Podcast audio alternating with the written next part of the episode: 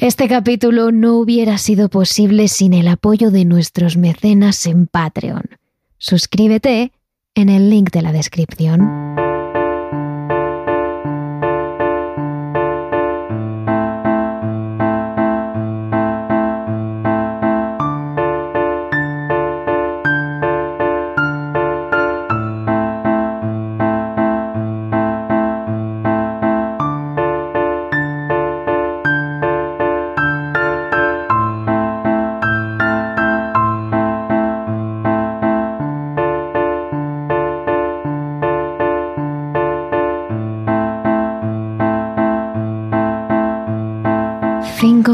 Bastan para soñar toda una vida.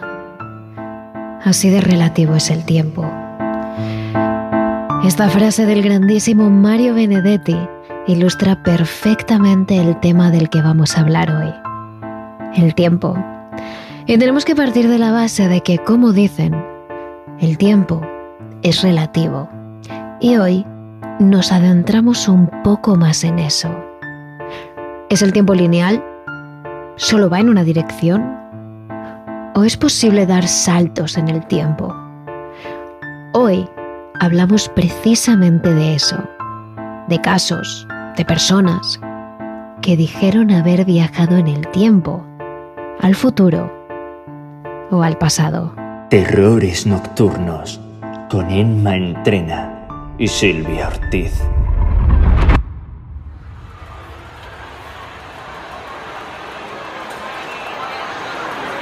Año 2006, en la ciudad de Kiev, la capital de Ucrania. En medio de una concurrida avenida, se encuentra un hombre de mediana edad. Viste ropas atípicas. Lleva una camisa blanca pasada de moda, un traje marrón desgastado de corte antiguo y una boina, del mismo marrón que el traje, colocada sobre un caballo negro, corto y rizado. Pero eso no era lo más extraño. Lo más extraño era la cámara de fotos que llevaba en el cuello, una cámara blanca con el objetivo negro, colgado sobre una especie de muelles. Los que caminaban por allí no podían decir cuántos años tenía esa cámara, pero desde luego no era de la época, posiblemente tenía más de 50 años. El hombre parecía desconcertado, yendo de un edificio a otro, parándose a mirar los letreros con el nombre de las calles, quedándose atónito y volviendo a empezar todo el proceso una y otra vez. Algunos ciudadanos, que le vieron entre desconcertado y perdido, se ofrecieron a ayudarle, pero en cuanto les dijo lo que buscaba, simplemente se iban, casi más desconcertados que el propio hombre. Hasta que finalmente, dos policías apostados en una de las esquinas de la plaza más cercana, llegaron hasta allí y observaron el panorama. Los agentes se acercaron al extraño hombre y le ofrecieron su ayuda. El problema llegó cuando el hombre le planteó su duda. Estaba buscando una calle. Una calle que debía estar allí, justo donde él estaba, pero que no encontraba por ninguna parte. Los policías sonrieron un momento. Pues claro que esa calle no estaba allí. ¿Cómo iba a estarlo? Esa calle, la calle que el hombre buscaba, había desaparecido con la caída de la Unión Soviética, cuando Ucrania dejó de ser parte de la URSS. El hombre, desconcertado, se quedó mirando a los policías con la boca abierta. ¿De qué estaban hablando? ¿Cómo iba a haber caído la URSS? ¿Desde cuándo? ¿Una Ucrania independiente? Era imposible que Stalin no hubiera dejado que esto pasara. Esos eran sus pensamientos, y así se los transmitió a los policías. Los agentes se miraron extrañados. Pues claro que la URSS había caído, hacía décadas además. Los agentes comenzaron a reír a carcajadas. ¿En qué cueva vivía este paleto? Sin embargo, al ver que el hombre no se reía y que seguía insistiendo en su idea, los policías, pensando que les estaban intentando tomar el pelo, se cuadraron, se pusieron serios y le pidieron los papeles. Cuando los policías examinaron los documentos de identidad del hombre, apenas pudieron creer lo que veían. Era una cuartilla doblada, en forma de libro, con las páginas de papel amarilleado por el tiempo. En ellas se leía el nombre del sujeto, Sergei Ponomarenko, 25 años. Nada raro, hasta que vieron la fecha de su nacimiento. 16 de junio de 1932. Era imposible. Si hubiera nacido en el 32, ahora tendría 74 años. Imposible. Era muy joven. Y la cosa empeoró cuando vieron la fecha de expedición del documento. 1950. El lugar. La Unión Soviética.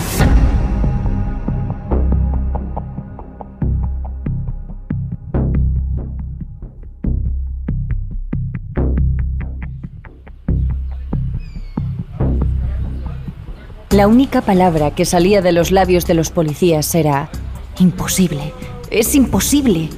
No podía haber nacido en el 32 y tener 25 años. No podía tener un documento auténtico de la URSS de los años 50. Pero por más que examinaron el documento, les parecía completamente real, auténtico. Desde luego no era falsificado. Y el hombre parecía creerse su historia a pies juntillas. No estaba mintiendo, más bien parecía estar loco. No paraba de gesticular diciendo que tenía razón, que la URSS no había caído, que la calle que buscaba existía y que su documento era real. Así que la policía no dudó. En lugar de detener al hombre, decidieron llevarle a una clínica de psiquiatría de Kiev. Allí le atendió el reputado doctor Pablo Kutrikov, que decidió grabar todas sus sesiones en vídeo, como solía hacer, para mantener una documentación de sus casos y poderlos revisar cuando fuera necesario. En su primera sesión, el doctor simplemente le hizo que se presentara. El hombre se presentó como Sergei Ponomarenko y le dijo la fecha del día en el que creía que se encontraba. Pero con eso fue suficiente. Tome asiento.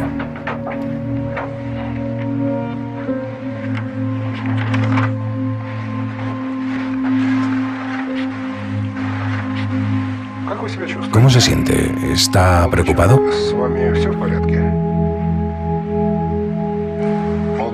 Si no desea hablar conmigo y no me va a responder a nada, es muy difícil que yo le pueda ayudar. Estoy inseguro, desconcertado. Necesito su ayuda. Dígame, ¿qué está pasando por su cabeza? ¿Qué día es hoy? 23 de abril del año 2006. Lo último que recuerdo es que me encontraba en un miércoles 23 de abril del año 1958. Es muy curioso. ¿Quiere decir que está usted en el futuro? No sé qué pensar. Después de esa breve conversación, Ponomarenko procedió a explicarle al doctor Pablo Kutrikov lo que había pasado en su época, allá por el año 1960. Sergei le contó al doctor que se encontraba en Kiev, en la época, había quedado con una chica, una chica bonita, con el cabello recogido y un precioso vestido blanco acampanado. Se llamaba Valentina y estaba preciosa ese día. Sergei solía llevar su cámara consigo. Era uno de sus aparatos favoritos. Pero ese día, ese día agradecía especialmente llevar la cámara porque quería retratar a esa muchacha. Así que eso fue lo que hizo. Cogió su cámara y comenzó a sacar fotografías. Una de ellos, una de él, una solo de ellas. En esas estaban, sacando fotos por la ciudad, cuando observó algo en el cielo. Era un objeto ovalado, acampanado, que salía de detrás de un edificio a una velocidad apabullante. Pero él ya lo estaba mirando a través del objetivo de la cámara, ya la tenía dispuesta en posición perfecta para sacar la foto. Solo tuvo que apretar y atrapar a ese platillo en su cámara para siempre. Pero algo, algo salió mal. Cuando quiso darse cuenta, Valentina no estaba allí. Se encontraba en Kiev, sí, pero era un Kiev extraño, ajeno, con gente vestida con ropa muy rara y con edificios más altos de los que recordaba. Incluso la policía era extraña. La calle que buscaba, la calle de su casa, no estaba y según decían los policías llevaba décadas sin existir. Estaba en Kiev de 2006 y no sabía cómo había pasado. En un momento estaba haciendo una foto en Kiev de los 60 y al momento siguiente estaba 50 años en el futuro. El propio Sergei reconoció que había algo muy extraño en su historia y que era como mínimo difícil de creer. Más si tenía en cuenta que ni siquiera él mismo podía explicar cómo había pasado todo eso. ¿Cómo iban a entenderlo los demás? Pero antes de que lo tomaran por loco, le dijo al doctor que tenía una prueba. Una sola prueba. Las fotografías de la cámara que aún llevaba consigo. Le ofreció a Kutrikov que las revelara, que observara lo que había en el carrete y viera que decía la verdad. El doctor aceptó. Cogió la cámara que tenía entre las manos, la examinó, observando que era un modelo de finales de los años 50, y sonrió. Iba a revelarla, y con ello, a descubrir toda la verdad. Pero Kutrikov no sabía la tarea ímproba a la que se enfrentaba. Kutrikov, que en un principio no había creído la versión de Ponomarenko, pensó que se enfrentaría a algún tipo de falsificación. Así que se llevó el carrete a revelar a una tienda de revelado de fotografía normal. Pero cuando llegó, el muchacho de la tienda le dijo que el carrete era muy antiguo, que estaba hecho con un material que ni siquiera se utilizaba ya en el siglo XXI. Kutrikov tuvo que irse con las manos vacías, pero no se rindió. Contactó con un reputado experto en fotografía, Vladimir Poisner. El experto, un hombre alto, calvo, con ojos azules y esas facciones típicamente del este de Europa, se quedó completamente anonadado cuando vio el rollo de fotografía. Si sus cálculos eran acertados, y estaba seguro de que lo eran, esos rollos se habían dejado de fabricar alrededor de los años 70. Sinceramente yo me sorprendí. Las imágenes fueron tomadas con un rollo de 36 fotos de una época antigua. Dejaron de hacer esos rollos en 1970, tal vez antes. Se sorprendió de que en el 2006 siguieran fabricando ese rollo. Desde luego él, un experto en fotografía que trabajaba con ella, no habría sabido dónde conseguirlo. A menos que hablaran de un papel antiguo. Pero entonces, si fuera antiguo, el rollo estaría completamente desastrado, en mal estado. Ese rollo, el rollo que tenía entre las manos, estaba completamente nuevo. Y no entendía cómo un rollo de los 70 podía haber llegado al 2006 en ese fantástico estado de conservación. Pero fue precisamente por eso, por el buen estado en el que se encontraba el rollo, que pudo revelarlo. Tuve que utilizar técnicas especiales, revelar a la antigua usanza en un oscuro cuarto de revelado, metiendo las fotografías en un líquido específico. Pero lo consiguió. Después de días de trabajo, lo consiguió. Y lo que quedó al descubierto le impactó completamente.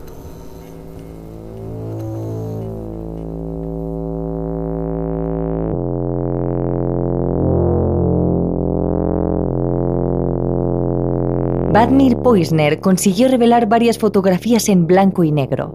En una de ellas se encontraba Ponomarenko, con la misma ropa que llevaba el día que apareció en el Kiev de 2006, con su chaleco, su boina y su chaqueta sentado sobre un pequeño muro. En otra estaba él, en esa misma indumentaria, junto a la mujer de la que hablaba, cubierta con un chal.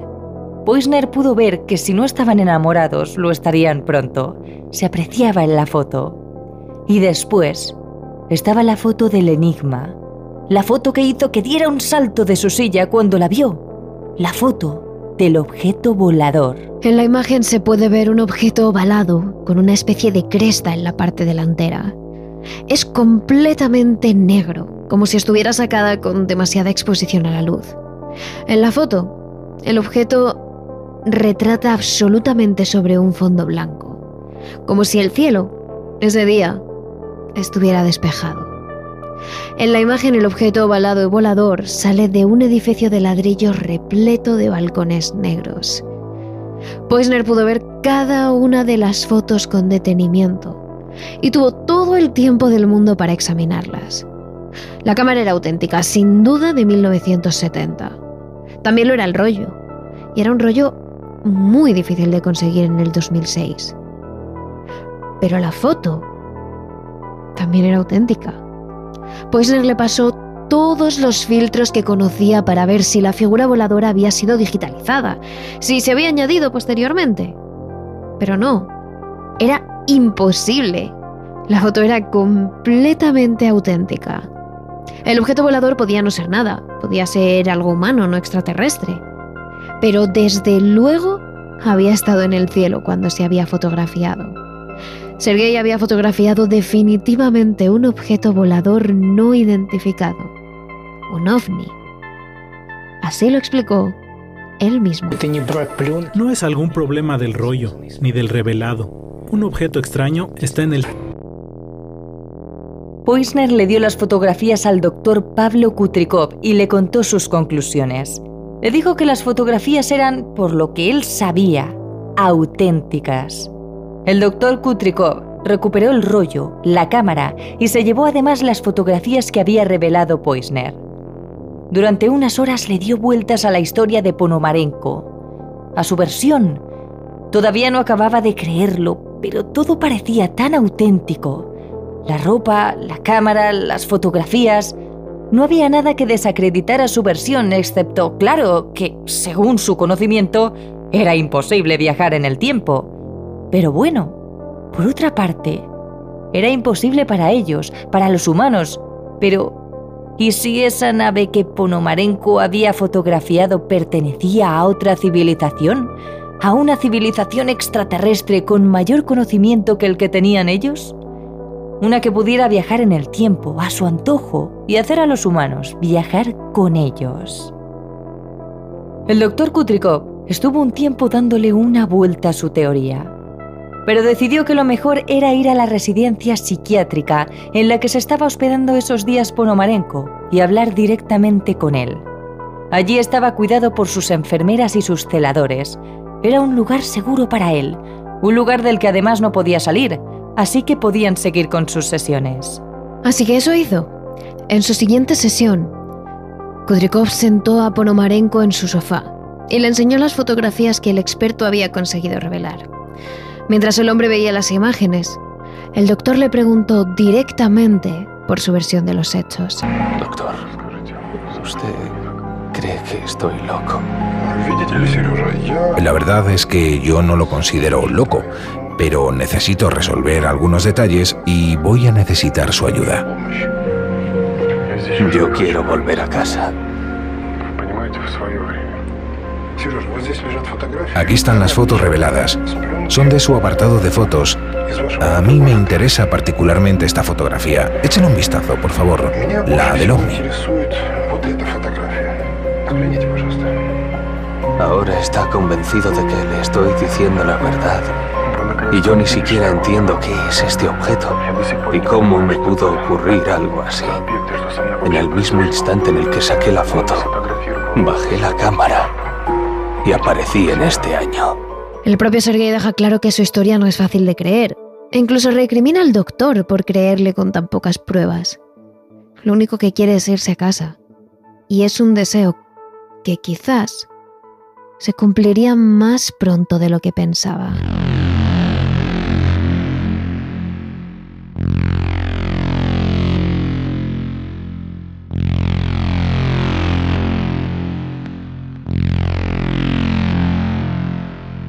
Y es que tan rápido y repentino como apareció, Sergei desapareció.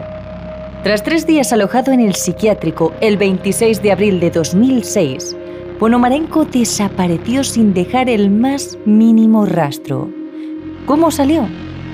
Es un auténtico misterio. Las cámaras de seguridad graban a Ponomarenko yendo de una de las salas comunes del psiquiátrico a su habitación, donde había dormido los últimos días, y una vez allí, ya no se le ve salir del cuarto nunca más. Como podéis imaginar, tratándose de un psiquiátrico, el lugar tiene bastante seguridad. Por ejemplo, la habitación de Ponomarenko, como la de los otros internos que se encontraban en el centro de salud, estaban cerradas con llave para evitar fugas y las ventanas se mantenían siempre cerradas a cal y canto con el mismo método. Era imposible abrirlas, pero además Incluso si las abrías, las ventanas tenían unas firmes rejas para evitar fugas, como cuenta la enfermera que vigilaba esa planta el día en que Ponomarenko desapareció, Elena Mignevich. Incluso abriendo la ventana hay barrotes. No es posible pasar las rejas. Hay una sola entrada y salida. Cuando desapareció, encontré un periódico y las notas que le pedía el doctor. La ventana estaba descartada como vía de escape. Pero es que la puerta, la única entrada a la habitación, también estaba descartada. Ya no solo porque estaba cerrada con llave, sino porque si Ponomarenko hubiera salido por la puerta, las cámaras le habrían grabado igual que le grabaron a la entrada. Pero nada de nada. No hay grabación, igual que no quedó rastro de Ponomarenko.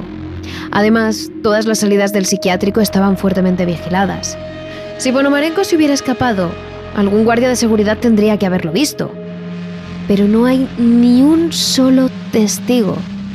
Ponomarenko desapareció como el humo. Ante esta desaparición, a la policía no le queda más que ponerse manos a la obra y comenzar a investigar.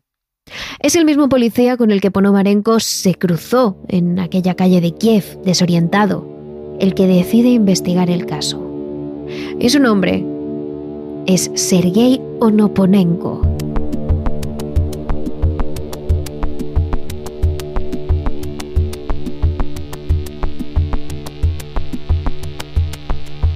Lo primero que hace es buscar en los archivos el documento de identidad de la época de la Unión Soviética. Por su búsqueda, el policía cree que el documento es auténtico y en cuanto indaga un poco, descubre cosas absolutamente increíbles. Sergei Ponomarenko ya tiene una orden de búsqueda y no es la que ellos mismos han puesto. Es una orden de búsqueda de 1960. Es decir, a Sergei ya se le dio por desaparecido en aquella época. Junto a la orden de búsqueda hay una foto, la de Sergei joven, el mismo que él encontró en el año 2006. Por lo visto, la desaparición de Sergei duró poco, porque unos días después lo encontraron, desorientado y hablando de cosas extrañas, pero lo encontraron y según los archivos, estuvo viviendo una vida completamente normal y feliz hasta el año 1978, cuando se supone que desapareció otra vez. Porque en esa fecha hay otra orden de búsqueda, así lo cuenta el propio Onoponenko. De acuerdo a la investigación, Sergei Ponomarenko fue reportado como extraviado, pero no fue en 1958 ni en el 2006. Se extravió en abril 1978. Si esto hubiera pasado en nuestro tiempo, diría que es el mismo hombre, un poco más viejo. Evidentemente, Onoponenko no se rindió después de ver estas dos órdenes de búsqueda. Una de ellas coincidía con la fecha en la que se suponía que Sergei había viajado de los 60 al 2006. Se había quedado unos días y había vuelto. Pero... ¿Y la otra desaparición? Onoporenko se puso a investigar las fotos que Ponomarenko tenía en su cámara. En una de ellas salía su prometida, Valentina. Y por ahí tiró del hilo. Al buscar en los archivos vio que Valentina era ya su mujer y que en 2006 seguía viva. Tenía 74 años Así que no tuvo ninguna duda en ir a preguntar a la mujer sobre su marido y sobre sus dos desapariciones.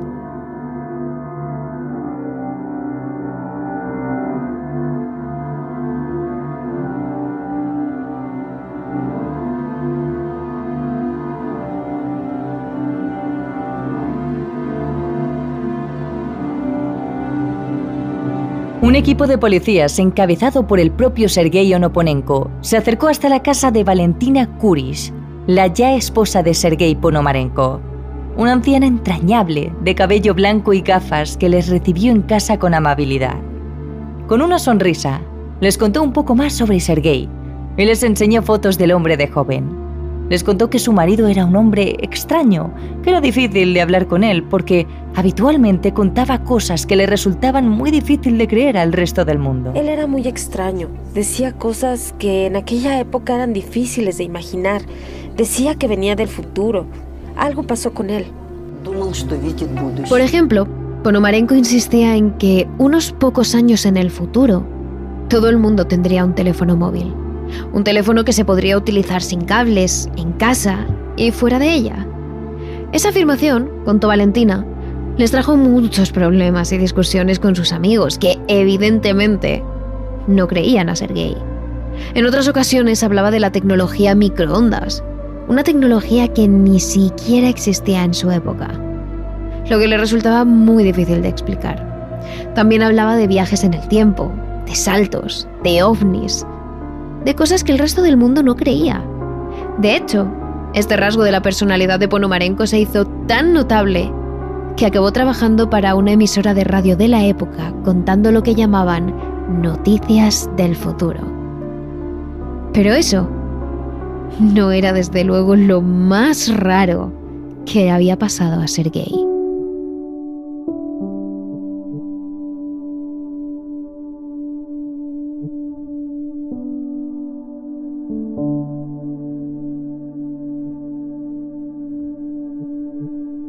Valentina se levanta de la silla en la que estaba hablando con los policías.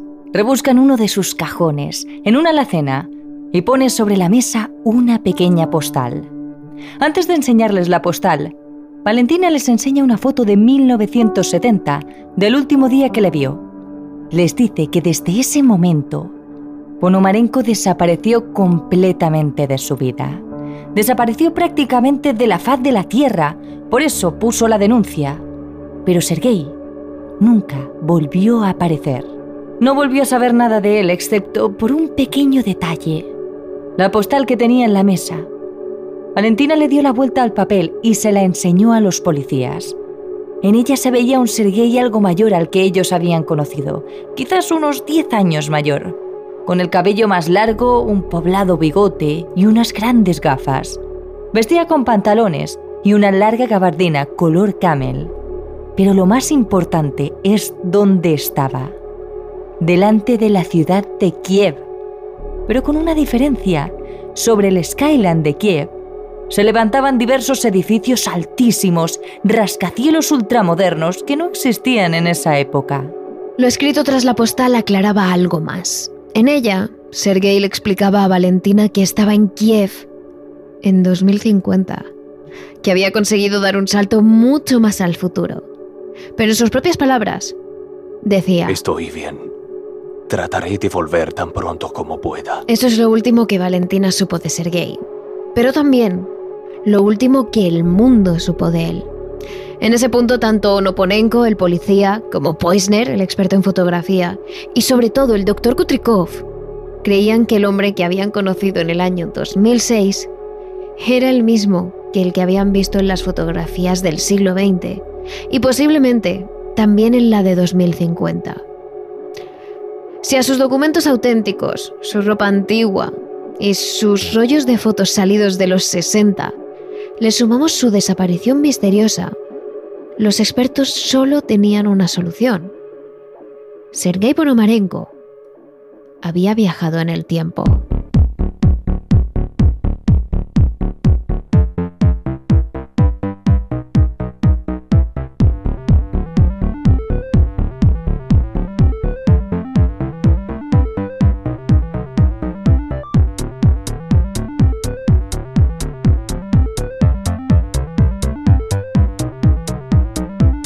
Muchos expertos después de Kurilov han estudiado después el caso de Ponomarenko intentando darle una explicación. Algunos de ellos decían que lo más probable es que Ponomarenko hubiera caído en una especie de agujero de gusano que conectara las dos épocas gracias al ovni que fotografió. Y ese ovni, a través de ese agujero de gusano, lo transportó de un año a otro y de vuelta al primero. Sin embargo, otros han buscado incoherencias en la historia de Ponomarenko. La primera es el documento. Tiempo después se demostró que el documento de identidad de la Unión Soviética era diferente al de la época. El sello no coincidía con el de la época de Ponomarenko. Después está el tema del rollo fotográfico, ese que Poisner decía que se dejó de fabricar en los 70. Lo cierto es que realmente ese rollo no se descatalogó hasta los años 90 y en 2006 tampoco era tan difícil de encontrar. Sin embargo, lo que más hace sospechar que la historia es falsa es esa postal que Ponomarenko envía a Valentina desde el año 2050. En ella se ve a Ponomarenko en un Kiev futurista. Pero en los rascacielos detrás de él hay algo raro. Para empezar, algunos se repiten a lo largo de la foto. Son literalmente el mismo. Y entre ellos está el Empire State Building de Nueva York. Raro, ¿no? Los expertos creen que sí, y que esta foto está editada digitalmente, que no es real. Por último, la historia de Ponomarenko fue relatada por primera vez en la televisión ucraniana en el canal 1 más 1. Así que muchos expertos apuestan a que esto fue una ficción que mucha gente tomó como real y que a día de hoy ha quedado como una leyenda urbana.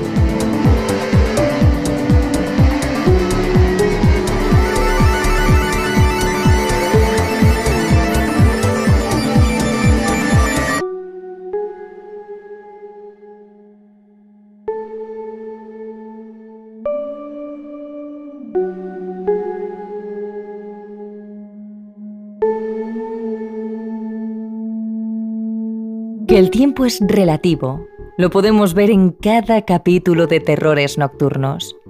Lo que para nosotros es una semana de trabajo, a vosotros siempre se os hace corto. Y eso, amigos, es el tiempo. Pero como lo sabemos, os hemos dejado una historia más de viajes en el tiempo en nuestro Patreon. Esta vez, de otro hombre que dice venir del mismo futuro. Solo tenéis que uniros a la familia en el link de la descripción. Además ya sabéis que a lo largo de esta semana habrá más contenido sobre viajes en el tiempo en nuestras redes sociales. Somos Terrores Nocturnos en YouTube, arroba terroresn en Twitter y arroba terrores nocturnos barra TRN en Instagram y TikTok. Te esperamos.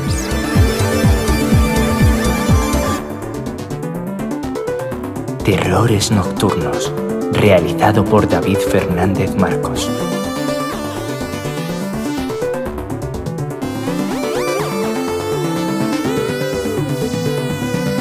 Si quieres más capítulos extra de terrores nocturnos, solo tienes que unirte a nuestro Patreon. Síguenos en nuestras redes sociales.